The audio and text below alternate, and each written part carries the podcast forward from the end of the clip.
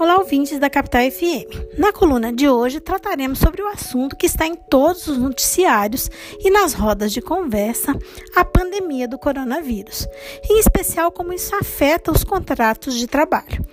Temos acompanhado que medidas estão sendo adotadas para prevenir e retardar a proliferação do vírus, sendo que em alguns estados da federação, é, instituições privadas e públicas estão suspendendo aulas em escolas e universidades temporariamente, estão sendo cancelados eventos, estabelecimentos estão sendo fechados, enfim, estão sendo paralisados alguns setores importantes da economia, isso para falarmos só do Brasil.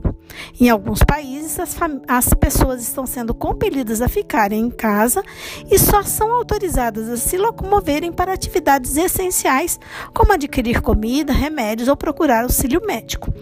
Como várias medidas atingem as atividades econômicas, é importante tratarmos das regras gerais com relação aos contratos de trabalho e, respectivamente, aos trabalhadores no Brasil. Em primeiro lugar, cumpre informar que foi aprovada uma lei em 6 de fevereiro, a Lei 13.979, que autoriza a adoção por parte do poder público de diversas atitudes, entre tantas outras, o isolamento, a quarentena e até mesmo a determinação de realização compulsória de exames médicos e laboratoriais, vacinação e podemos chegar até o ponto de restrição de entrada de pessoas no país. Esta mesma lei estabelece que os trabalhadores que forem impedidos de prestar trabalho em decorrência das medidas mencionadas, em especial isolamento e quarentena, terão seus direitos preservados, sendo o período de afastamento considerado faltas justificadas, sem qualquer desconto dos dias parados. Importante lembrar que o isolamento se faz necessário quando há uma suspeita de contaminação para que se evite o contágio dos demais empregados e clientes, por exemplo. Já a quarentena ocorre quando o poder público decide restringir o trânsito de pessoas para diminuir a velocidade da transmissão do vírus. Ambas são medidas de saúde pública.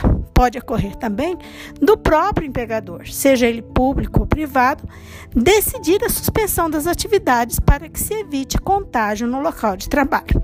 Neste caso, também há a obrigação do pagamento dos salários, já que se trata de interrupção do contrato de trabalho. Para aqueles empregados que foram infectados e desenvolveram a doença Covid-19, o afastamento se dará por doença, com o pagamento dos 15 primeiros dias pelo empregador e o restante do período com o pagamento do auxílio doença pelo INSS. Lembramos que o empregador pode também, observando as regras e prazos da CLT, conceder férias coletivas a seus empregados, zerando os períodos de férias pendentes, sejam eles integrais ou então proporcionais. Ocasião em que aqueles empregados que não tiverem férias pendentes usufruirão de licença remunerada.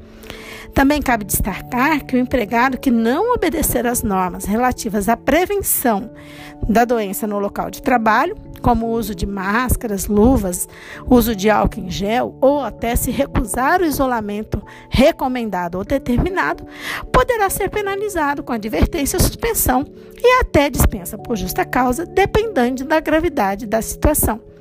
Da mesma forma, o empregador que não adotar as providências que são de sua responsabilidade para manter o ambiente de trabalho saudável poderá, também dependendo da gravidade de sua omissão, ser demandado por, empregados pedindo reconhecimento da rescisão indireta do contrato de trabalho, a chamada justa causa do empregador. Por hoje é só, nos despedimos conclamando a todos a darem a sua contribuição, ajudando a frear a disseminação do, do vírus, assim como a preservar os empregos e os salários, já que isso se reflete diretamente da economia como um todo, assim como preserva a dignidade dos trabalhadores. Essa coluna foi elaborada por Carla Leal, líder do grupo de pesquisa sobre o meio ambiente e trabalho da UFMT, o GPMAT.